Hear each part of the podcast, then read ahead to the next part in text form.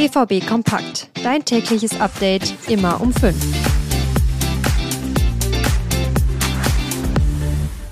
Miese Stimmung kurz vor Weihnachten. Die letzten Auftritte des BVB waren echt alarmierend. Am Dienstag gegen Mainz sah das in der zweiten Halbzeit teilweise echt katastrophal aus.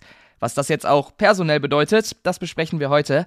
Außerdem geht es auch um die Spielabsage bei der U23 gestern. Damit herzlich willkommen hier bei BVB Kompakt. Ich bin Theo Steinbach und wir legen direkt los.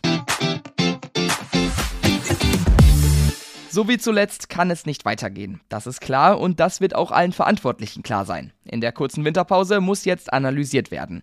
Und dann ist die Frage, geht es auch mit Edin Terzic als Trainer und Sebastian Kehl als Sportdirektor in die Rückrunde? Terzic selbst ist auf jeden Fall fest davon überzeugt, auch im nächsten Jahr auf der Trainerbank zu sitzen. Natürlich habe ich den Glauben daran, weil ähnlich wie das Teil unserer Geschichte ist, dass wir jetzt wieder hier stehen, kurz vor der Winterpause, gehört auch zu unserer Geschichte dazu und besonders zu meiner Geschichte hier bei Borussia Dortmund, dass wir in der Rückrunde ein komplett anderes Gesicht gezeigt haben vor, vor knapp drei Jahren und dann auch besonders in der letzten Saison. Und das ist der klare Auftrag an die Mannschaft, das ist der klare Auftrag an mich, dass wir das jetzt wieder hinkriegen. Und nach Ruhrnachrichteninfos ist auch die klare Tendenz der Verantwortlichen Verantwortlichen, mit Kehl und Terzic weiterzumachen. Eher soll die Mannschaft in die Verantwortung genommen werden, bessere Leistung zu bringen. Von außen ist es natürlich total schwer einzuschätzen, wo das Problem genau liegt. Terzic ist auf jeden Fall optimistisch, dass es in der Rückrunde, wie auch schon in der letzten Saison, deutlich besser laufen kann. Es ist logisch bei der Größe des Vereins, äh, bei den Ansprüchen, die wir haben, die Menschen, die uns heute jetzt auch schon wieder wirklich über das ganze Spiel unterstützt haben von den Rängen, dass wir dem Ganzen gerecht werden müssen. Und das haben wir jetzt leider in den letzten Wochen nicht geschafft. Und das ist das, was uns enttäuscht und, und ärgert. Und das ist der ganz klare Auftrag und der Ansporn, dann es in der Rückrunde besser zu machen. Zumindest öffentlich geben auch die Spieler Rückendeckung.